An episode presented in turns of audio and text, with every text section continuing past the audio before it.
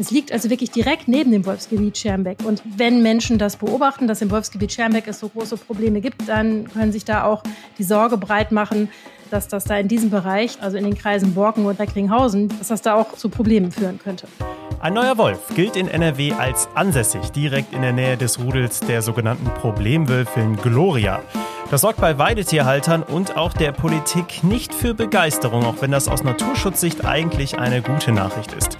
Sprechen wir darüber heute hier im Aufwacher. Bonn Aufwacher. News aus Bonn und der Region, NRW und dem Rest der Welt. Ich bin Florian Pustlauk, schön, dass ihr dabei seid. Außerdem sprechen wir über etwas, das an so einem heißen Tag wie heute auch mal richtig gut tun kann.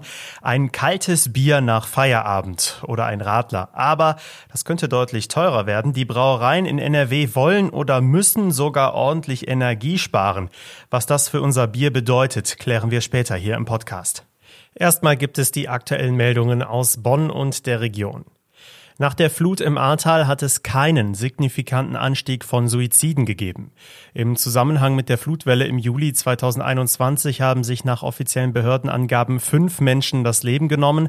Auf eine kleine Anfrage aus der Landtagsfraktion der Freien Wähler teilte das Mainzer Innenministerium mit, es habe außerdem einen Suizidversuch gegeben, der mit der Katastrophe in Verbindung stehe. Die Personen seien zwischen 40 und über 90 Jahre alt gewesen. Die Angaben, bei denen sich das Ministerium auf den Kenntnisstand des Polizeipräsidiums Koblenz von Mitte Juli 2022 berief, widersprechen Vermutungen, wonach es eine Häufung von Suiziden in der stark zerstörten Unglücksregion gab. In Bonn fahren seit Dienstag keine Stadtbahnen mehr. Aufgrund einer Umstellung auf ein digitales Stellwerk fahren bis zum 10. August fast ausnahmslos nur Busse im öffentlichen Nahverkehr auf Bonner Stadtgebiet. Davon betroffen sind auch die Linien 16, 18, 63 und 66 und damit der Verkehr nach Köln, Bad Godesberg und Siegburg. Die neun Tage nutzen die Stadtwerke, um ihren seit zwei Jahren vorangetriebenen Austausch des elektronischen Stellwerks am Hauptbahnhof zu Ende zu bringen. Ein 48-Jähriger ist in Zwistal auf offenem Gelände angeschossen und verletzt worden. Einsatzkräfte fanden den Mann am Montagabend auf einem Feldweg in der Nähe der Bundesstraße 56 im Ortsteil Essig, wie die Polizei mitteilte. Er habe Schusswunden in Armen und Beinen aufgewiesen, sagte ein Sprecher. Der Verletzte kam zur Behandlung in ein Krankenhaus. Von einer Lebensgefahr gingen die Ermittler zunächst nicht aus. Nach dem mutmaßlichen Schützen wird noch gesucht. Dabei kam am Tatabend auch ein Hubschrauber zum Einsatz. Die Polizei veröffentlichte eine recht grobe Täterbeschreibung. Es handelte sich um einen Mann mit dunklen Haaren und einem schwarzen Oberteil mit orangefarbenen Ärmeln. Die Ermittler hofften, dass womöglich Autofahrer von der Bundesstraße aus Beobachtungen gemacht haben könnten. Die Siegburger Diskothek Klangfabrik bleibt nach der tödlichen Messerstecherei am vergangenen Wochenende vorerst geschlossen. Wie die Betreiber mithalten, sah man so wörtlich immer noch geschockt über das, was in der Nacht von Freitag auf Samstag passiert ist. In der Nacht zu Samstag war es in der Diskothek zu einer folgenschweren Auseinandersetzung zwischen mehreren Personen gekommen. Zwei Männer im Alter von 24 und 28 Jahren waren dabei durch Stiche schwer verletzt worden. Der 24-jährige Mann erlag noch in der Nacht seinen schweren Verletzungen. Die Polizei konnte inzwischen zwei Tatverdächtige festnehmen. Bei ihnen handelt es sich um einen 23-jährigen und einen 24-jährigen. Und jetzt zu unserem ersten Thema heute hier im Aufwacher. NRW ist wieder ein Wolfsland. Das wissen wir spätestens seit dem Trubel um die als Problemwölfin bekannte Gloria und ihrem kleinen Rudel im Gebiet um Schermbeck am Niederrhein. Und direkt in der Nähe zwischen Niederrhein und Münsterland gilt jetzt ein neuer Wolf als ansässig und das wird natürlich auch sofort politisch, erklärt uns jetzt Sina Zerfeld, landespolitische Korrespondentin der Rheinischen Post. Hi. Hallo. Wo genau ist denn jetzt dieser neue Wolf entdeckt worden? Der ist im Juli entdeckt worden im Bereich zwischen der Gemeinde Reken und der Stadt Haltern am See. Das ist in den Kreisen Borken und Recklinghausen. Okay, und macht dieser Wolf denn jetzt die gleichen Probleme wie das Rudel in der Region Schermbeck? Weil da wurden ja bereits zahlreiche Schafe und Ponys gerissen. Das hatten wir auch schon mehrfach hier im Aufwacher mal als Thema. Also bis jetzt überhaupt nicht. Diesem Wolf werden noch keinerlei Nutztierrisse zur Last gelegt. Ähm, das teilt das Landesumweltministerium mit. Also bis jetzt ist der unauffällig und ist nachgewiesen worden. Also oft ist es ja so, dass nach Rissen, dann wird halt, werden halt Genspuren untersucht und bei dem ist es so, dass man halt mehrfach Kot gefunden hat und dann, wenn dann der Verdacht besteht, dass das Wolfskot ist, dann wird das untersucht, auch genetisch untersucht und da hat man eben festgestellt, äh, dass es dieser eine Wolf ist, das in, in einem Zeitraum von einem knappen Jahr ist das dreimal nachgewiesen worden. Ja, und dann geht man davon aus, dass der sich da wahrscheinlich niederlässt. Er hat noch niemandem was getan. Okay, ähm, jetzt kommen wir zum politischen Aspekt. Denn äh, diese Meldung offiziell, dass sich der Wolf dort äh, niedergelassen hat, das sorgt jetzt nicht für Begeisterung. Ja, sowohl beim Landrat zum Beispiel als auch bei der Landesregierung. Warum denn? Also, der Landrat vom Kreis Borken zum Beispiel sagt, äh, also das ist hier dicht besiedelt, äh, das Gebiet. Es gibt hier jede Menge ähm, Vieh und ähm, auch private Tierhaltung. Das passt hier nicht her. Das ist halt seine Meinung. Der Landrat des Kreises Recklinghausen das so, sieht das schon so ein bisschen differenzierter. Der sagt, äh, also er kann die, die Sorgen der Menschen verstehen und Sicherheit geht vor. Das ist ein Raubtier, darf man nicht vergessen. Aber natürlich ist das ein naturschützerischer Erfolg, dass, das, dass der Wolf zurückgekehrt ist. Das Problem ist eben, dass man sieht, direkt nebenan ist das Wolfsgebiet Schermbeck. Und im Wolfsgebiet Schermbeck, das hattest du in deinem äh, Eingangsstatement schon erwähnt, da gibt es eben dieses Rudel von der Wölfin, die wir Gloria äh, getauft haben in der Region. Die äh, ist immer eben immer wieder durch Nutztierrisse aufgefallen. Also da gibt's richtig Probleme und Schwierigkeiten. Und äh, sie hat am Anfang Schafe gerissen und später wurden Pferde gerissen und äh, das ist auch immer wieder passiert. Und natürlich hat man Sorge, dass wenn sich da jetzt ein Wolf niederlässt und dass der auch auf die Idee kommen kann, dass hinter Zäunen äh, leichte Beute äh, wartet. Abgesehen davon ähm, ist es so, dass dieses äh, neue Gebiet, wo sich jetzt dieser Wolf niedergelassen hat und das Land plant, da ein Wolfsgebiet auszuweisen oder das Wolfsgebiet Schermbeck einfach zu erweitern. Eins von beiden hat das Land im Moment vor. Das liegt also wirklich direkt neben dem Wolfsgebiet Schermbeck. Und da kann man jetzt davon ausgehen, aus dem Wolfsgebiet Schermbeck, das ist ein ganzes Rudel, da wandern regelmäßig Tiere ab, also die erwachsenen Nachkommen dieses Rudels. Und der Wolf, der sich da jetzt niedergelassen hat, der ist aus Niedersachsen zugewandert.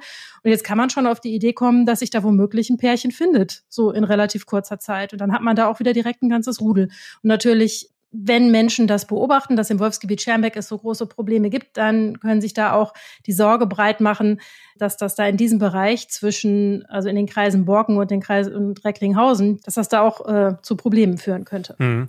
Schon bei Gloria in Schermbeck gab es äh, im letzten Jahr bereits die Überlegung der Landesregierung, Wölfe unter bestimmten Umständen zum Abschuss freizugeben. Wie ist denn da aktuell eigentlich die Rechtslage und, und geht das noch so einfach? Nee, das geht überhaupt nicht so einfach. Es gibt ja jetzt in Nordrhein-Westfalen eine Wolfsverordnung und diese Wolfsverordnung wird von allen Seiten kritisiert, also sowohl von den äh, Naturschützern als auch von äh, Weidetierhaltern, also sowohl von denen, die den Wolf kritisch sehen, als auch von denen, die sagen, gut, dass er wieder da ist und er sollte sich noch ausbreiten. Aber jedenfalls macht die es nicht einfach, Wölfe abzuschießen. Das darf sie auch gar nicht. Es gibt da höheres Recht, und zwar Bundesrecht und vor allem EU-Recht. Und da ist der Wolf eine geschützte Art und man kann als Land Nordrhein-Westfalen nicht hingehen und das irgendwie leichter machen, den abzuschießen, ähm, als das das EU-Recht zulässt. Du hast gerade schon gesagt, Naturschützer sagen natürlich auch was dazu. Einerseits gibt es eben Arten- und Naturschutz, andererseits will man nicht, dass Weidetiere ja teilweise reihenweise von Wölfen getötet werden. Was sagen denn die Umweltschützer zu diesem Problem an sich? Naja, die sagen, dass es halt notwendig ist, dass wir Menschen mit den Wölfen zu leben lernen. Also dass respektiert werden muss, dass der Wolf zu einer gesunden Natur dazugehört. Und es muss eben Möglichkeiten geben für die Menschen, also Hilfen, um Weiden zu schützen und auch Entschädigungen, wenn Tiere gerissen werden. Wenn wir gesellschaftlich sagen, der Wolf soll da sein, sagen auch Umweltschützer, dann sagen sie, da müssen wir eben dann auch diejenigen, die dadurch geschädigt werden, wenn das passiert, obwohl Weiden vernünftig geschützt waren, dann müssen wir denen den Ausgleich bezahlen. Also das ist so der, der Ansatz ähm, aus dem Umweltschutz und die sagen, es, es funktioniert auch. Es gibt Beispiele dafür, wie ähm, Weidetierhaltung und Wölfe in einem demselben Bundesland gut zurechtkommen. Das müssen wir halt hier in NRW auch schaffen. Das ist deren Position. Zum Abschluss noch die Frage, für die vielen Menschen, die in NRW in der Stadt leben, für mich zum Beispiel, ist der Wolf eher ein fiktives Tier. Also natürlich habe ich hier auch Wald äh, in der Nähe direkt bei mir, aber da wird sich der Wolf nicht hin verirren. Da gibt es viel zu viele Straßen drumherum. Werden die Ängste und Sorgen der Menschen auf dem Land von uns, in Anführungsstrichen Stadtmenschen, ein bisschen unterschätzt? Also, ja, also mit Sicherheit kann man, wenn man in der Stadt wohnt und keine Weidetierhaltung in der Nähe hat und noch nie gesehen hat, wie das aussieht, wenn so ein äh, Schaf oder äh, ein kleines Pferd dann von Wölfen gerissen und halb aufgefressen worden ist. Ja, ich würde unterstellen, dann kann man sich da nicht ganz so reinversetzen, was das für die Leute vor Ort bedeutet. Also wenn die ein Tier so verlieren. Ja, das glaube ich schon. Allerdings glaube ich, da so ein klares Stadt-Land-Gefälle kann man da auch nicht draus machen. Also ich glaube, es gibt auch durchaus Menschen, die in Städten, ich meine, wenn man in einer Kleinstadt wohnt und rundherum äh, ist Weidetierhaltung, dann hat man ja auch nicht ständig mit dem Wolf zu tun. Ne? Und trotzdem Klar. ist das irgendwie präsent, dass das äh, vielleicht gut ist aus naturschützerischer Sicht, aber vielleicht auch schwierig für Tierhalter. Und äh, gleichzeitig ist es so, es gibt ja auch auf dem, auf dem Land wirklich Leute, die das sehr begrüßen, dass der Wolf wieder da ist. Also äh, Naturschützer, die, die sagen, das ist genau richtig und der Wolf muss sich hier ansiedeln. Die sind ja nicht alle, sitzen ja nicht alle in der Stadt und sind völlig weltfremd. Also von daher, ja, ich glaube schon, dass der Erfahrungshorizont ein bisschen ein anderer ist, aber ich würde nicht den Menschen in der Stadt absprechen, sich da schon auch reinversetzen zu können. Man kann ja vielleicht auch mal, weiß nicht, aufs Land fahren und sich die Sache ansehen und sich erzählen lassen. Das hilft vielleicht schon. Auf jeden Fall.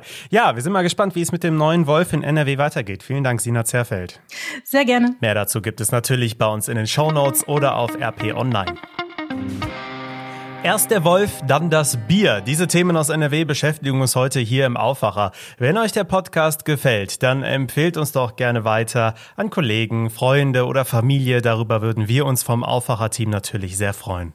Zu unserem zweiten Thema. Das Gas wird teurer. Wie viel teurer? Darauf haben wir gestern schon mal einen Vorgeschmack bekommen. Der Versorger Rheinenergie hat eine Preissteigerung um das 2,3-fache angekündigt ab Oktober. Manche Fachleute glauben sogar, dass es das noch nicht war. Es wird also noch teurer. Dazu kommt die Meldung, dass die Brauereien in NRW jetzt Angst haben, im Herbst und Winter gar nicht mehr produzieren zu können, weil gar kein Gas mehr da ist. Georg Winters aus der Wirtschaftsredaktion. Können wir uns die Gaskrise dann also nicht mal mehr schön trinken? Nee, schön trinken können wir uns das ohnehin nicht, weil ich glaube, äh, irgendwann kommt dann das äh, Erwachen aus dem Rausch und dann ist alles noch viel schlimmer als vorher. Aber Spaß beiseite, ähm, äh, mit dem Bier wird es natürlich auch schwierig, weil die deutschen Bierbrauer wie kaum eine andere Branche am Gas hängen und dieses Gas dringend für fürs Bierbrauen brauchen. Ja, das habe ich bisher nur von der Industrie gehört, vor allem aus der Chemiebranche. Aber dass die Brauereien da auch zugehören, dass sie so viel Gas brauchen, das wusste ich nicht. Die Lebensmittelwirtschaft ist in Deutschland die Branche, die nach der Chemieindustrie am zweitmeisten Gas verbraucht. Äh, das braucht man für bestimmte Produkte. Bestimmte Prozesse in der Produktion, so rum. Äh, und man braucht es natürlich auch fürs Heizen dieser Kessel. Äh, da wird dann Wasser aufgeheizt und wieder runtergekühlt und dafür braucht man zum Beispiel Gas. Und warum haben die Brauereien jetzt Angst, dass dann im Herbst oder Winter komplett Schluss ist? Ähm, ja, wir alle wissen ja auch nicht, ob es irgendwann nicht doch nochmal das Komplettembargo kommt und Putin den Gashahn komplett zugedreht. Dann wird es wirklich ganz katastrophal, äh, weil dann könnten viele Brauer wahrscheinlich äh, irgendwann die Tür zumachen.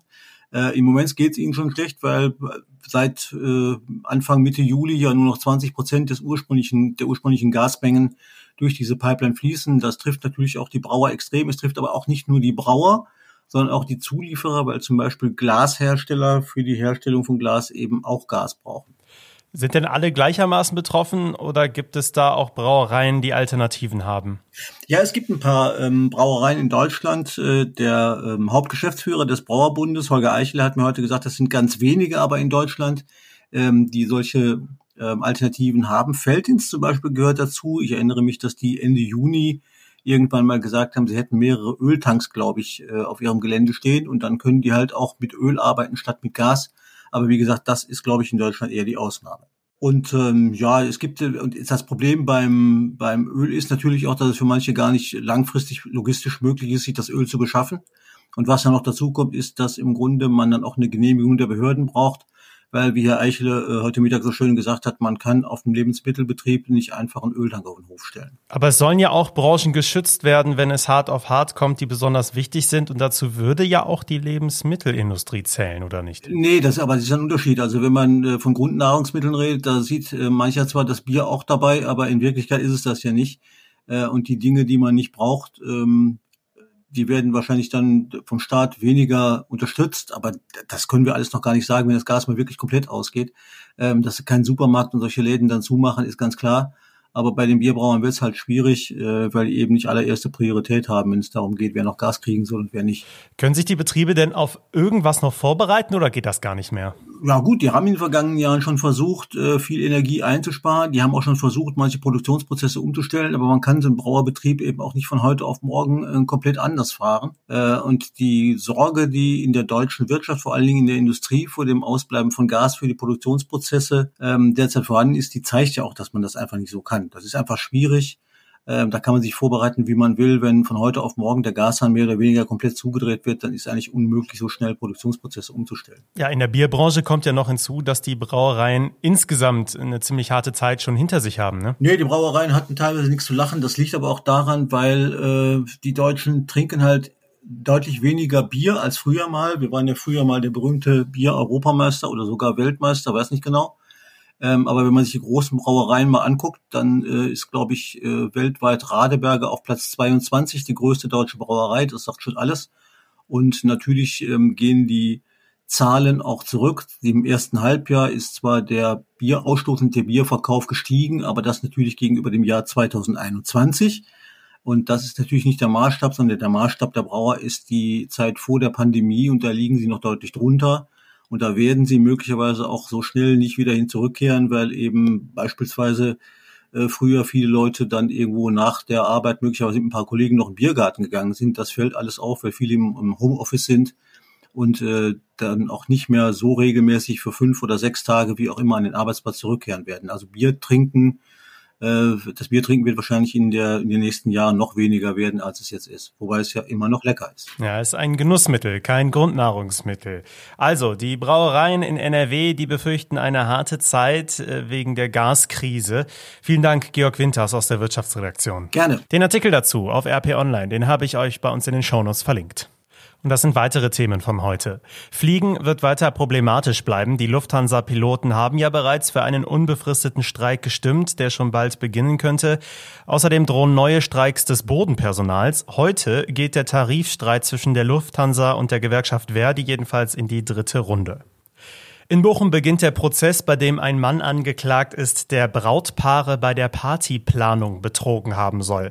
Dem Angeklagten wird vorgeworfen, Anzahlungen für geplante Hochzeitsfeiern in Höhe von über 200.000 Euro bei Sportwetten verzockt zu haben. Die Staatsanwaltschaft fordert vier Jahre und zehn Monate Haft.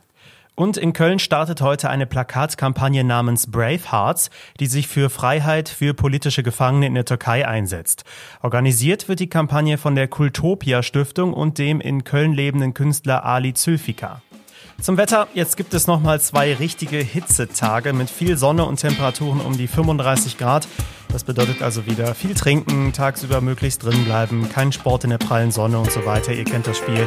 In der Nacht auf Freitag soll es sich dann deutlich abkühlen, dann kann es auch ordentlich regnen und gewittern. Jetzt heißt es also erstmal wieder schwitzen. Ich hoffe, ihr kommt gut durch den Tag. Das war der Aufwacher für Mittwoch, den 3. August. Ich bin Florian Pustlauk. Macht's gut. Ciao. Mehr Nachrichten aus Bonn und der Region gibt's jederzeit beim Generalanzeiger. Schaut vorbei auf ga.de.